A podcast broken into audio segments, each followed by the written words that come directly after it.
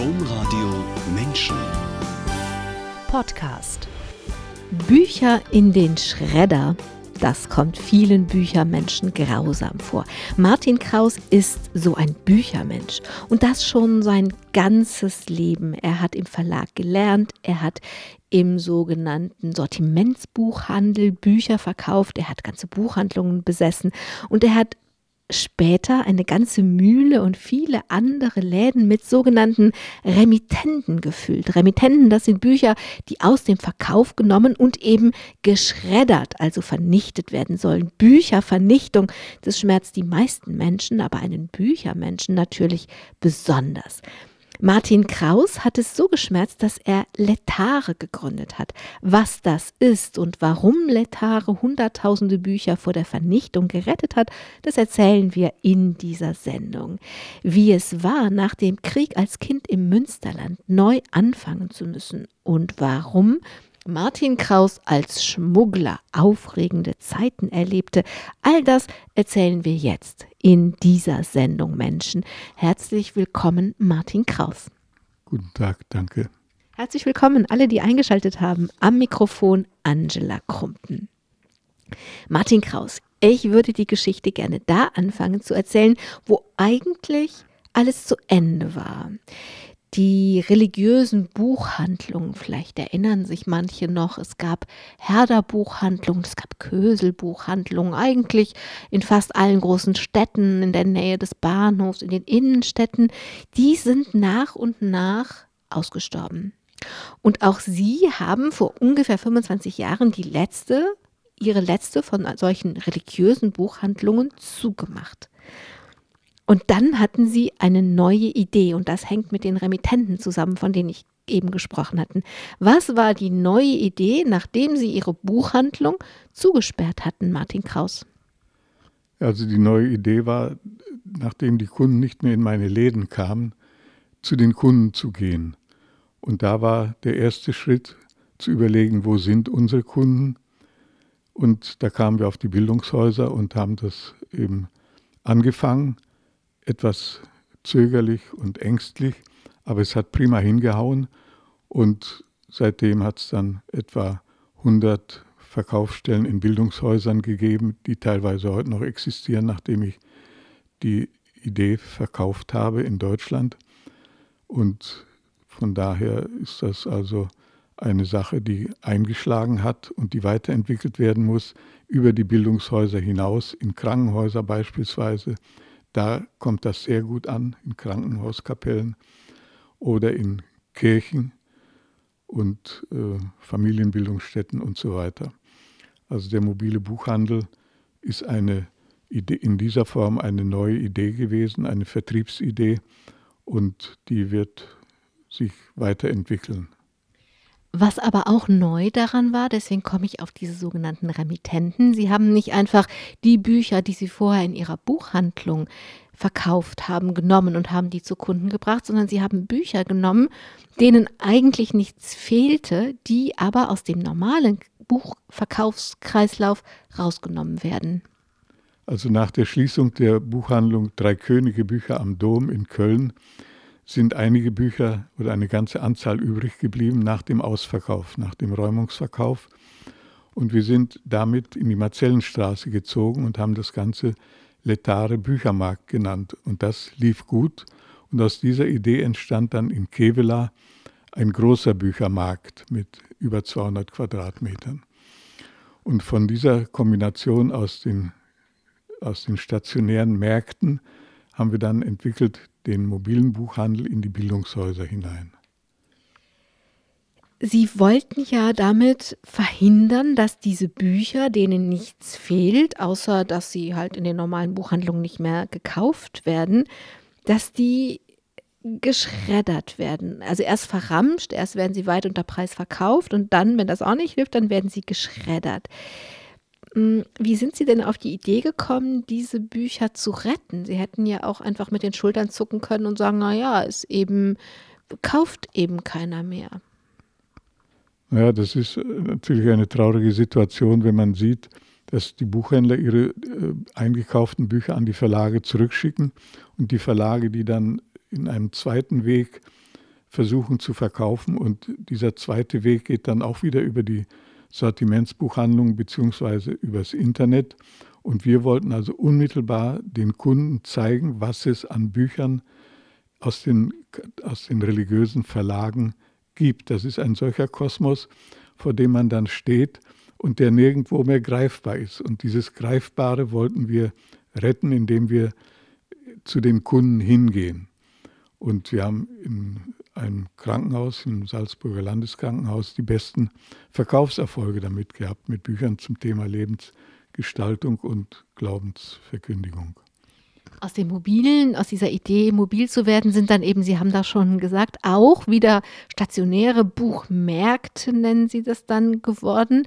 Also zum Beispiel in Kevela wo sie eben solche Bücher, die auf dem zweiten Weg verkauft werden, angeboten haben. Diesen Markt, den Keveler, haben sie Letare genannt. Das ist lateinisch und heißt Freue dich. Warum? Ja, das haben wir in der Familie überlegt. Wir sind ja drei Buchhändler in der Familie. Und meine Frau kam dann auf den Gedanken, nennen wir das doch einfach Letare in Anlehnung an die Osterliturgie. Regina Zöli, Letare, freue dich. Und äh, das ist für viele ein Anlass zur Freude gewesen, wenn die die Bücher bei uns zu einem günstigen Preis bekommen haben, auf denen die sich nur von der normalen Produktion unterschieden, aufgrund von Preisbindungsvorschriften, durch einen Strich am unteren Schnitt. Und diese Freude haben wir oft erlebt bei den Kunden und sind immer wieder bestätigt worden, dass die Namensgebung genau das Richtige war. Und so ist dann eben der Name Letare Buch durch ganz Deutschland und Österreich gewandert. Und nicht nur der Name, sondern auch die Bücher zu den Kunden. In Letare steckt das schon drin, dass sie nicht irgendein Buch retten wollten, sondern das religiöse Buch. Warum? Es gibt so viele tolle Literatur, es gibt unglaublich gute Sachbücher, wo, worin Wissen steckt, was ähm, Menschen gut tut, wenn sie es wissen ähm, warum haben Sie gesagt, ja, ja, ja, ja, ja, ich bin Buchhändler, ich weiß das alles, aber ich will das religiöse Buch retten. Warum? In meinen letzten Berufsjahren, also vor der Rente, war ich Verlagsvertreter und habe für den Herder Verlag äh, Buchhandlungen besucht und dort die Produktion angeboten und dabei festgestellt, dass immer weniger Buchhandlungen ihre Regale mit religiösen Büchern füllen. Es waren immer nur einige wenige Regale und das wurde immer weniger. Und es gab kaum noch eine Buchhandlung, die also ein imagebildendes Angebot an religiösen Büchern führte. Und das führte mich dazu, dann nach der Rente, also im Jahr 2000, unmittelbar äh, auf den Markt zu gehen mit diesen Restauflagen und Remittenten. Und das Modell hat prima funktioniert. Ja, aber es beantwortet noch nicht die Frage, warum es Ihnen so wichtig war, dass es das religiöse Buch, was in den normalen Buchhandlungen eben verschwindet, dass die Menschen das weiterbekommen. Warum?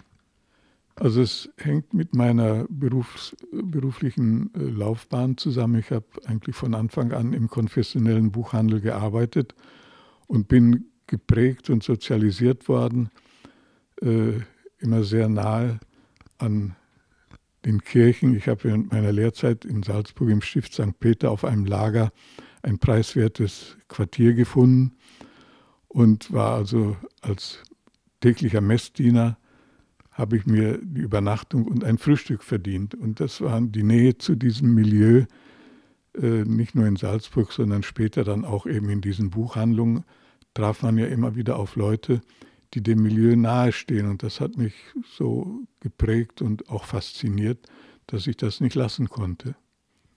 Was dem religiösen Buch da passiert, dass es nämlich aussortiert wird, das passiert allen Büchern eigentlich im Moment und zwar immer schneller.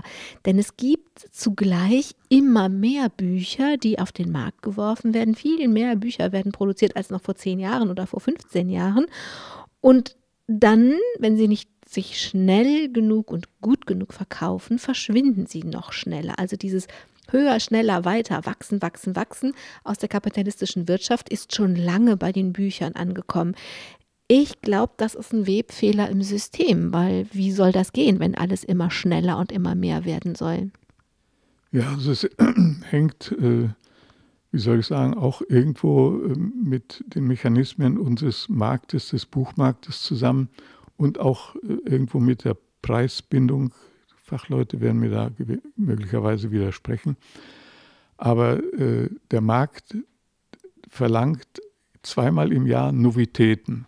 Und das ist für meine Begriffe eine Situation, die zu dem führt, was ich, was für mich erfolgreich war, nämlich dass die Bücher immer schneller äh, vom Markt und aus den Lagern, aus den teuren Lägern gestoßen werden und dann in einem zweiten Weg der Fachhandel oder der, der Buchhandel nennt das Verramschen, ein ganz fieses, elendes Wort auf den Markt kommen. Und das ist eine Situation, die mir äh, also wirklich enorm stinkt und nicht nur mir.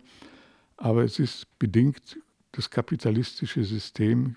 Ich weiß nicht, ob das die richtige Bezeichnung ist, aber es ist, ich versuche mit meiner äh, Vertriebsmethode diese Bücher nochmal in einer neuen Verwertung auf den Markt zu bringen und nenne das Upcyclen.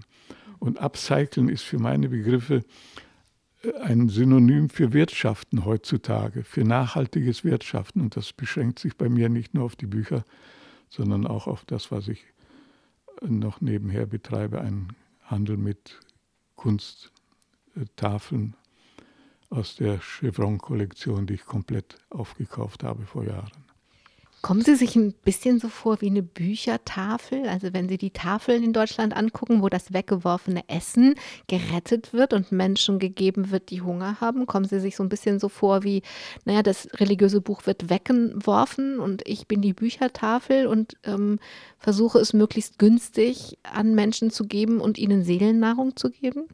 Frau Kruppen, das ist genau das richtige Wort. Also wir haben das ja Büchertische genannt und ich bin vor langer Zeit schon auf den Begriff Tafel gekommen. Aber das umzusetzen in den Köpfen der Kunden, was wir da machen, als eine Tafel äh, äh, zu sehen, das war oder ist wahnsinnig schwierig. Aber der Gedanke ist genau der gleiche.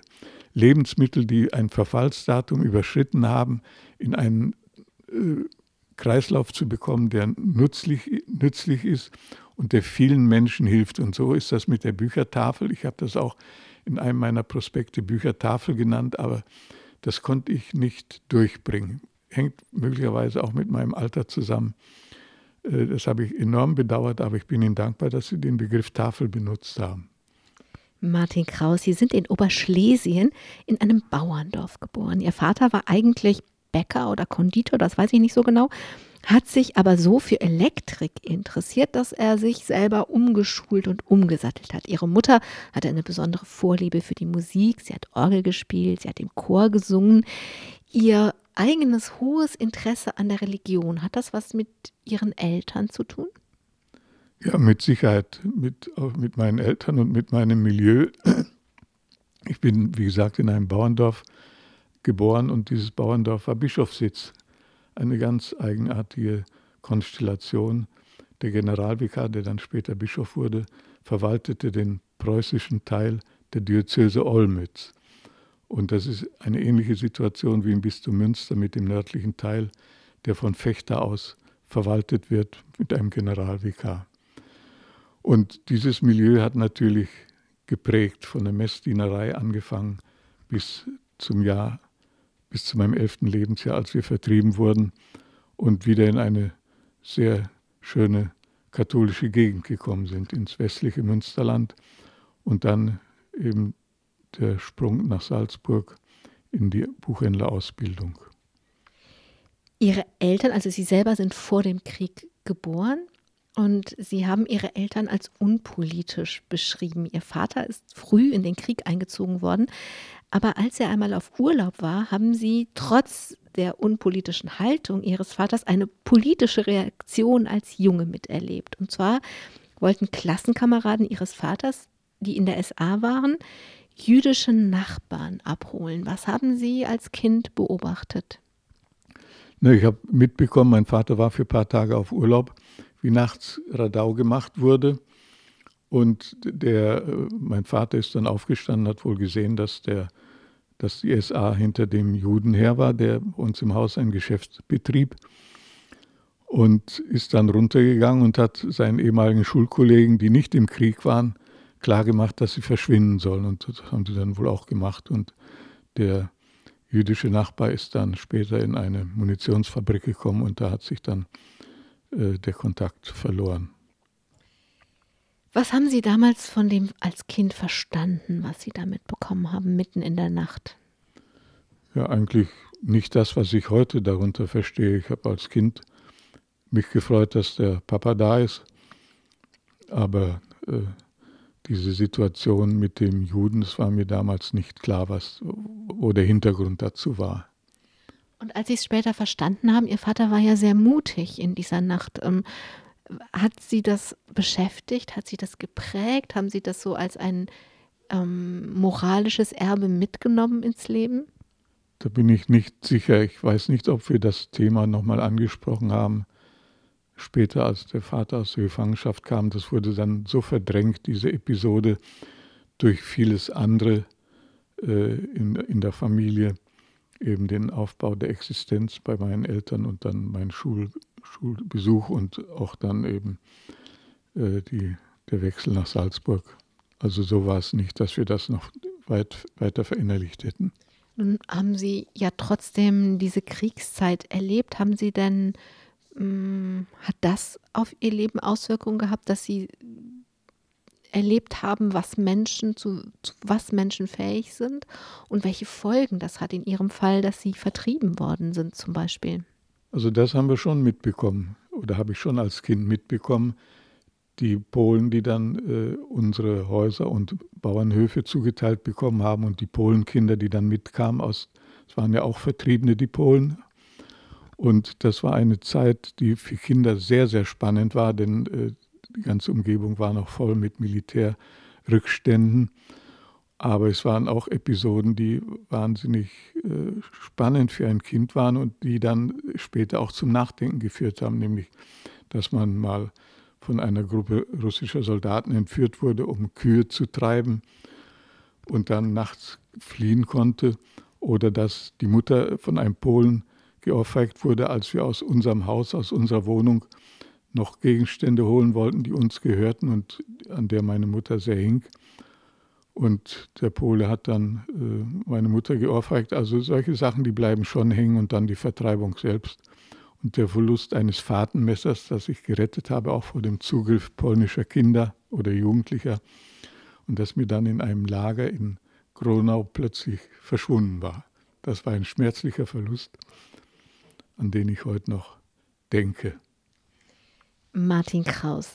Sie sind aus Oberschlesien vertrieben worden, haben im Münsterland eine neue Heimat gefunden und haben gesagt, das war schwer da anzufangen und schlimm war unter anderem, dass sie nicht als das angesehen wurden, was sie waren, nämlich Vertriebene, sondern als Flüchtlinge. Und ich habe mich gefragt, warum? Was, was wäre leichter gewesen, wenn sie Vertriebene gewesen wären? Oder andersrum gefragt, warum war es schwer, dass sie als Geflüchtete angesehen wurden? Ja, das ist erst im Nachhinein mir so aufgegangen, dass wir Vertriebene waren und dass wir aus einer ganz anderen Landschaft kamen und die Sprache nicht sprachen, die in meine Schulkollegen äh, in, in, im Münsterland gesprochen haben. Und das war äh, schon eine sehr äh, schwierige Situation, auch irgendwo diskriminierend. Und das hat dazu geführt, dass ich ganz schnell das Platt gelernt habe, um mich da wie in der Natur, Mimikry nennt man das, glaube ich, anzugleichen und auf gleicher Höhe zu stehen mit meinen Schulkollegen. Das Aber ich verstehe nicht, also die Sprache hätten Sie so oder so lernen müssen. Warum war es diskriminierend? Ich glaube, da steckt was Wichtiges hinter. Deswegen bin ich ein bisschen hartnäckig. Ähm, warum war es diskriminierend, dass sie als Flüchtling angesehen wurden? Was wäre einfacher gewesen, wenn sie, wenn man sie Vertriebener genannt hätte? Also das Wort Flüchtling beinhaltet ein Weglaufen vor irgendetwas, entweder vor den Bomben oder vor den Russen. Das haben wir auch getan, als die russische Front näher rückte. Da waren wir Flüchtlinge als wir bei Verwandten im Sudetenland Unterschlupf gefunden haben. Aber als uns die Front dann überrollt hat und wir wieder nach Hause konnten, haben wir da ein Jahr gelebt und mussten uns auf eine Vertreibung vorbereiten, weil es hieß, es gab ja keine Zeitungen, nichts, weil es hieß, ihr müsst weg, die Polen bekommen eure Häuser und eure Höfe. Und das war ein Vertreibungsvorgang, der anders aussah als der Vorgang äh, ein Jahr vorher, als wir geflüchtet sind. Das ist so meine Wahrnehmung heute. Und äh, gegen das Wort Flüchtling habe ich mich damals innerlich wohl gestellt, denn das hat man schon irgendwie mitbekommen. Vertreibung ist was anderes als Flucht. Das heißt, bei Vertreibung hätten Sie, wenn Sie weniger ausgeschlossen worden, weil sie nichts dafür gekonnt hätten. Sie haben das nicht freiwillig gemacht, sondern sie sind gezwungen worden und von daher konnten sie dafür auch gar keine Verantwortung übernehmen. Aber es ist äh, so, so sind sie aber behandelt worden.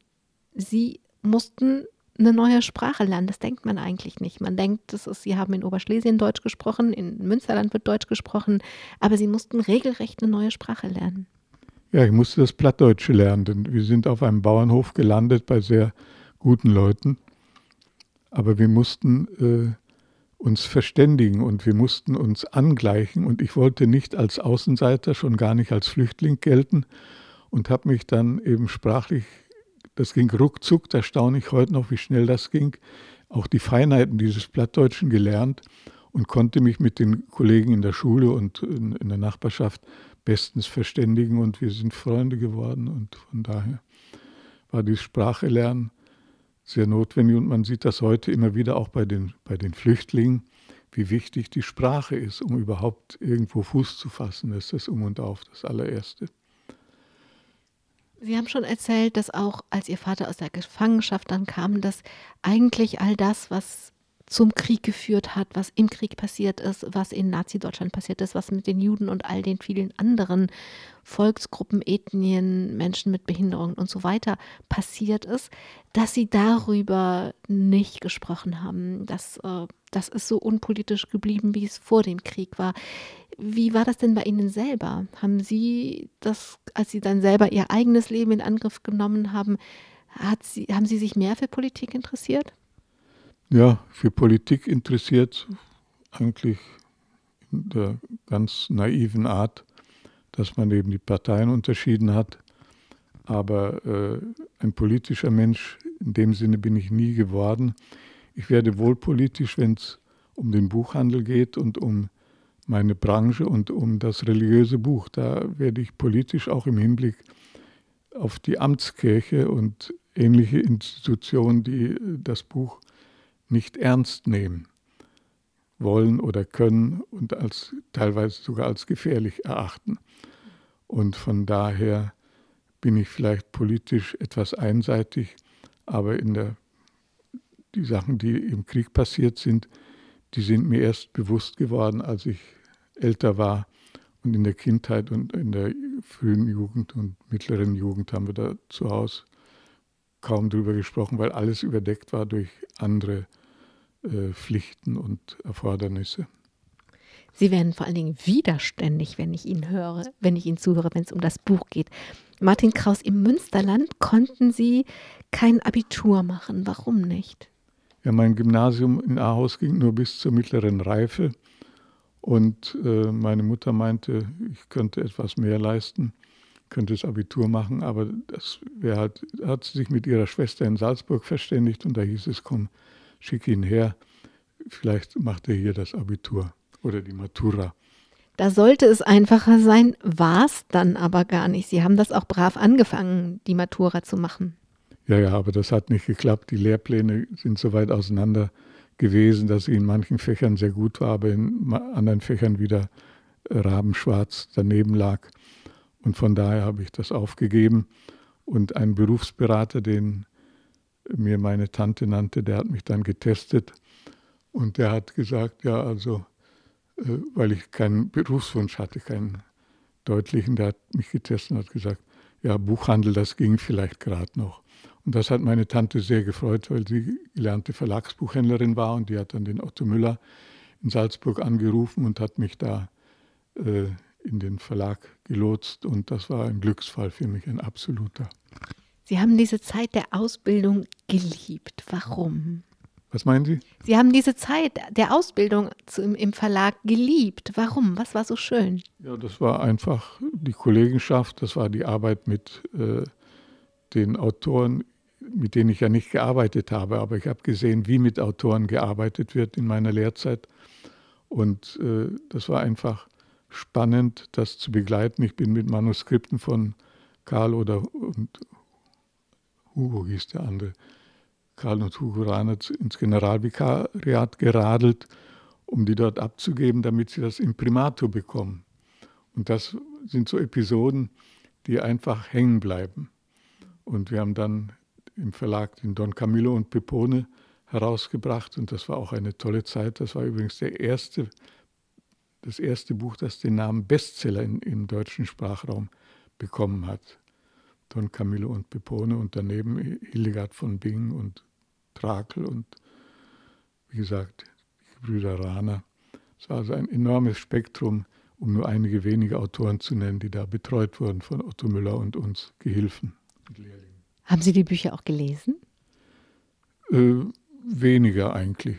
Wenn, wir bekamen die dann auch geschenkt und haben dann reingeguckt, aber wir haben die, die Ware äh, also als irgendwie als Ware behandelt. Und das war auch ein Vorgang, der äh, vielleicht nicht ganz echt war, aber es war für uns Ware im Vertrieb. Ich habe in der Hauptsache im Vertrieb gearbeitet, musste jeden Tag über die Grenze nach Freilassing, da hatten wir die deutsche Auslieferung. Aber gelesen haben wir die Bücher nicht. Schon mal gelegentlich in Manuskripte reingeguckt, denn wir mussten ja dann auch aus den Texten Prospekte machen und so weiter. Das Fahrradfahren ist jetzt mehrfach vorgekommen, dass Sie zu Imprimatur gefahren sind, dass Sie auf die andere Seite der Grenze gefahren sind, weil Sie da die Auslieferung hatten. Und ich habe vom Schmuggeln gesprochen. Ich habe versprochen, dass Sie ähm, Ihre abenteuerliche Schmuggelzeit erzählen, denn das haben Sie auch mit dem Fahrrad gemacht. Sie haben Medikamente geschmuggelt und es macht Ihnen heute noch Spaß, davon zu erzählen. Und ein bisschen, glaube ich, sind Sie auch stolz darauf. Ja, das war schön weil ich eigentlich täglich über die Grenze musste, um aus äh, dem deutschen Briefkasten die Post nach Salzburg zu holen. Und die Apotheke in Fralassing, die wusste, dass ich regelmäßig rübergehe und die hatte Kunden in Österreich, speziell Wiener Ärzte, die ganz äh, besondere Medikamente brauchten, die es in Österreich nicht gab. Und das waren immer kleine, niedliche Packungen, die mir da mitgegeben wurden. Völlig freigemacht mit Briefmarken und Adresse drauf. Ich brauchte die nur über die Grenze zu bringen und habe 10 Prozent für mich bekommen. Das war also ein Heidengeld, nachdem ich als Lehrling nur äh, 30 D-Mark im Monat verdient habe. Haben Sie denn gar kein bisschen ein schlechtes Gewissen? Nö, eigentlich nicht, weil ich immer dachte, äh, da wird irgendwelchen Leuten geholfen, im fernen Wien oder sonst wo in Österreich. Also schlechtes Gewissen beim Schmuggeln hatte ich nie. Und äh, es wurden natürlich dann auch andere Sachen in die andere Richtung geschmuggelt, Schnaps und so weiter. Aber äh, nee, schlechtes Gewissen. Es war ein Abenteuer. Es war einfach ein Kitzel, mit dem Zeug über die Grenze zu gehen. Und hat Spaß gemacht. Sie haben eben gesagt, Sie hatten keinen Berufswunsch. Sie hatten eigentlich doch einen. Sie haben erzählt, dass Sie am allerliebsten zur See gefahren werden. Und ich frage mich, ob Sie bei dieser Schmuggelei so ein bisschen einen Hauch von der Seefahrt hatten. Also das hört sich gut an. Kann sein, dass das irgendwie zusammenhing. Ich war, als ich noch zur Schule ging, im letzten Jahr beim Deutschen Schulschiffverein in Bremerhaven angemeldet und wollte eigentlich zur See fahren. Bin dann aber durch den Besuch eines Onkels in Landshut äh, mit einer jungen Frau bekannt geworden, die äh, mich so dazu gebracht hat, dass ich dann von der Seefahrt Abstand genommen habe, äh, sehr zur Freude meiner Mutter und meiner Tante und dann in den Buchhandel umgestiegen bin und äh, ein Zusammenhang zwischen dem Schmuggeln und der Seefahrerei, vielleicht beides war, wäre abenteuerlich gewesen. Martin Kraus, Nachdem Sie gelernt hatten, Bücher herzustellen, das macht ja der Verlagsbuchhändler, wollten Sie sich weiterentwickeln und auf die andere Seite im Buchhandel wechseln und Bücher verkaufen? Haben Sie gemerkt, dass in Ihnen mehr der Verkäufer, mehr der Unternehmer steckt? Ja, das habe ich damals ziemlich schnell gemerkt. Ich bin äh, nach äh, einem Abstecher nach Stuttgart, bin ich dann in die Hippolytbuchhandlung nach St. Pölten gewechselt und hatte da sehr engen Kontakt mit dem katholischen Bildungswerk. Und das hat dazu geführt, dass wir damals äh, mobil unterwegs waren, indem wir Weihnachtsbuchausstellungen in den Bildungswerken der Diözese St. Pölten machen konnten. Und äh, die Leute waren dermaßen dankbar dafür, dass man in die entferntesten Ecken mit Büchern kam. Es waren damals nicht nur, äh, nicht nur äh, religiöse Bücher, sondern ein allgemeines Sortiment, auch die Bestseller der damaligen Zeit. Und das war also äh, sehr sehr, sehr schön. Und das hat wohl dazu geführt, dass ich dann von St. Pölten in die Paulusbuchhandlung nach Recklinghausen wechselte, die ich dann in späteren Jahren äh, käuflich erworben habe und aus der dann praktisch auch die Büchermühle entstanden ist. Eins nach dem anderen. Erst sind noch, ähm, die Büchermühle machen wir später. Erst haben Sie ja unterschiedliche Buchhandlungen gekauft, besessen, auch wieder verkauft. Und ähm, sie sind ein, immer wieder auch hohe unternehmerische Risiken eingegangen. Ich frage mal einen Schritt zurück, wie schwer oder wie leicht war es denn, vom Verkauf von Büchern zu leben?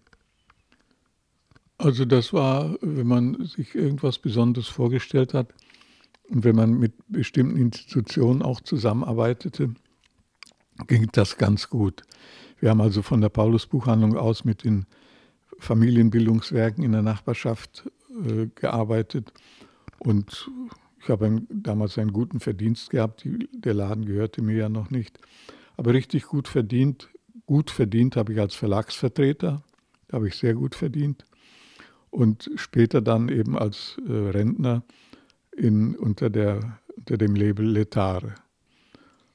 Also irgendwie ging das offensichtlich das ganze Leben lang ganz gut vom Bücherverkaufen zu leben. Sie haben gesagt, aus dieser Recklinghausener Paulus-Buchhandlung ist später die Büchermühle geworden. Da muss man dann auch erwähnen, dass Sie in Recklinghausen Ihre Frau kennengelernt haben, auch eine Buchhändlerin. Sie haben zusammen zwei Töchter, von denen eine eine Buchhändlerin ist. Mm, und diese Mühle hat der Familie Ihrer Frau gehört. Ja, die gehört auch heute noch meiner Frau. Und äh, das ist also ein Familienbetrieb gewesen, der Standort für den kompletten mobilen Vertrieb in Deutschland und Österreich. Das ging alles von der Büchermühle aus. Und äh, das war also, ohne die Büchermühle hätten wir das gar nicht machen können, beziehungsweise hätten teure Räumlichkeiten anmieten müssen. Und äh, eine Mühle und Bücher, irgendwo hängt da etwas drin. Die Mühlsteine äh, machen aus Körnern Mehl, also bereiten die leibliche Nahrung vor. Und die Bücher, die ich verkaufe, haben mit der Taufe zu tun, mit dem Taufstein. Und von daher habe ich für mich persönlich so eine Verbindung geschaffen, die mir sehr hilfreich ist bei meiner Arbeit. Die Büchermühle ist praktisch der Lagerraum. Das, was den Verlagen zu teuer war, das haben sie in die Mühle gebracht. Ja, so kann man sagen.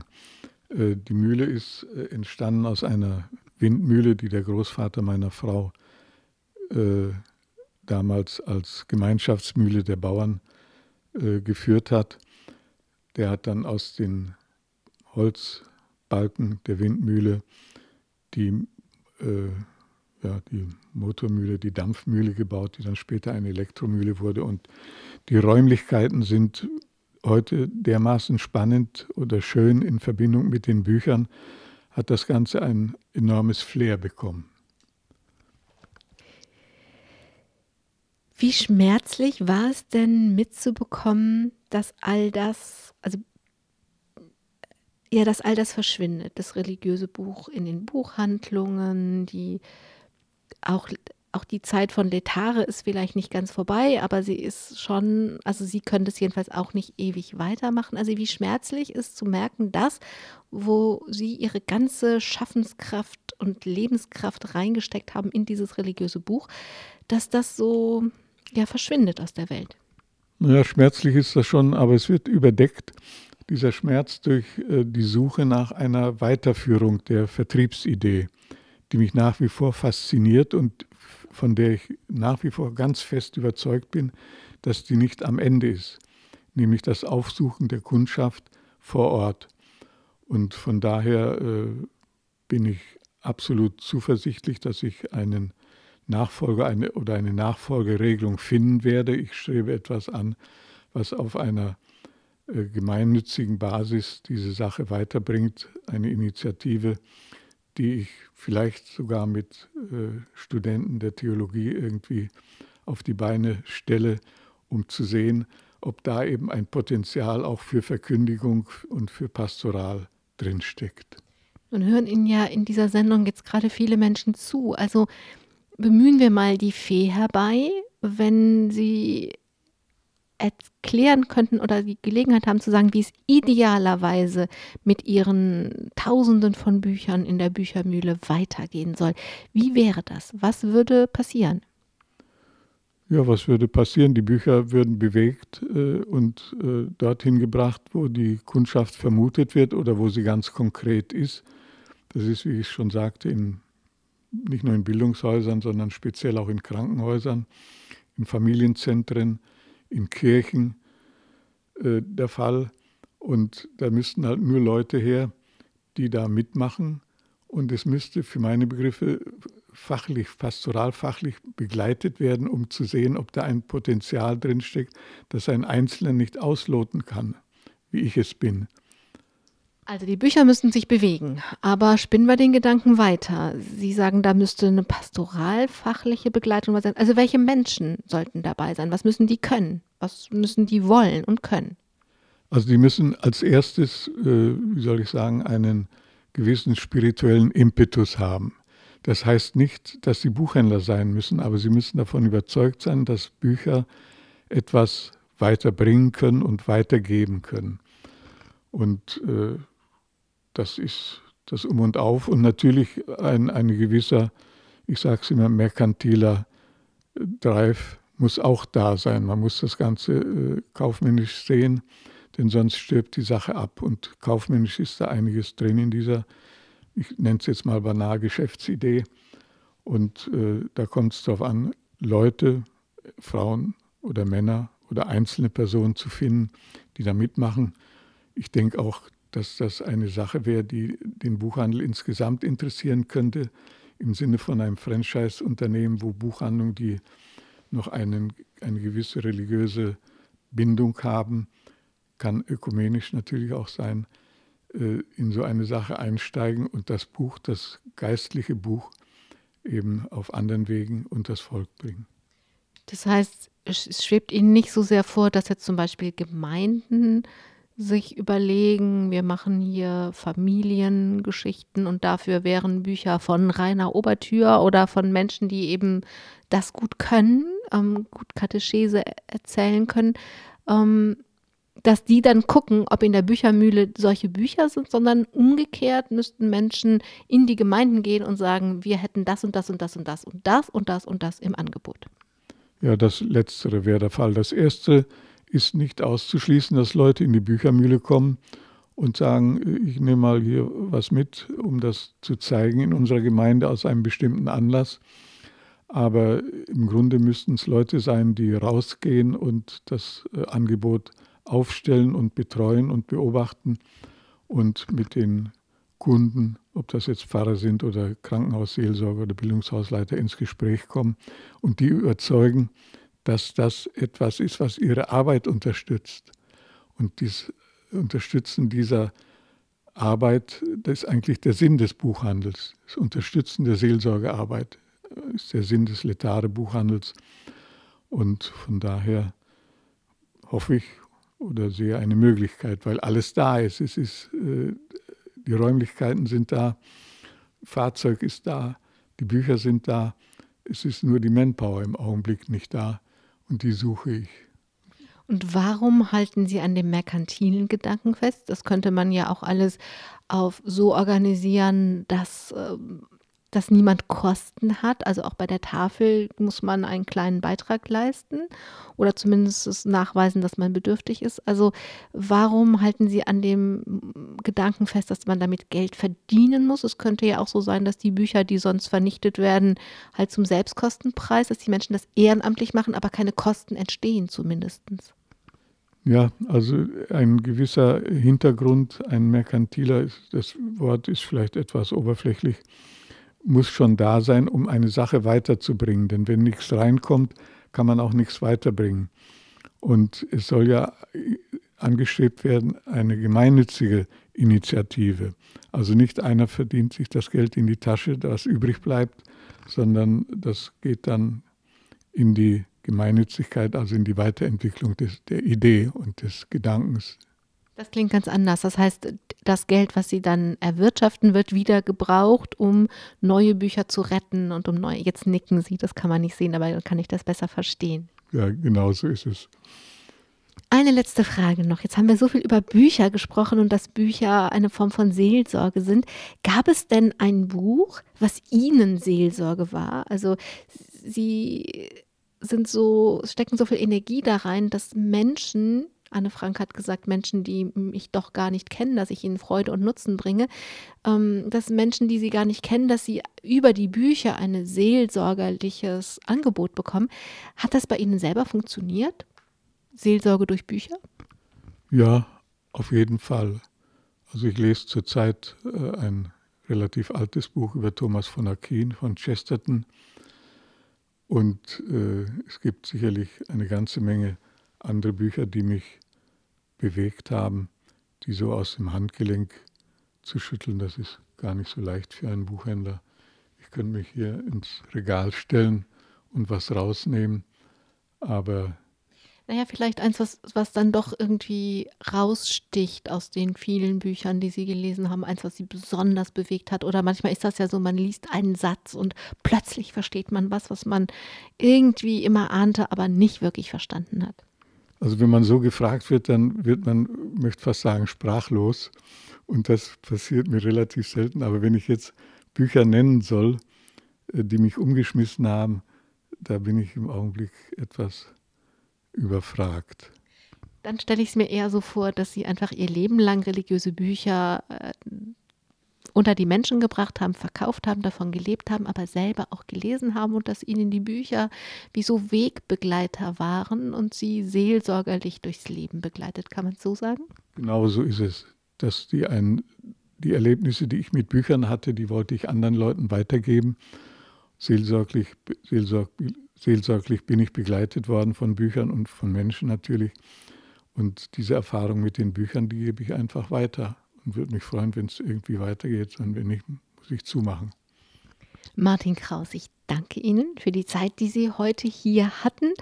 Ich, es ist jetzt in der Welt. Sie haben gesagt, was Sie sich wünschen. Ich wünsche Ihnen, dass Letare weitergeht, dass es Menschen gibt, die sich gemeinnützig daran beteiligen wollen, dass Bücher weiter das tun können, was sie vermögen, nämlich Menschen seelsorgerlich begleiten. Ich wünsche Ihnen alles Gute, bleiben Sie gesund und allen, die zugehört haben, vielleicht ist da ja jemand dabei, der das spannend findet und ansonsten war es vielleicht einfach auch nochmal ein Weckruf, was Bücher eigentlich sind, was sie können und dass sie zum Wegwerfen auf jeden Fall zu schade sind. Am Mikrofon war Angela Krumpen. Lesen Sie gut. Domradio Menschen. Weitere Informationen finden Sie auf domradio.de.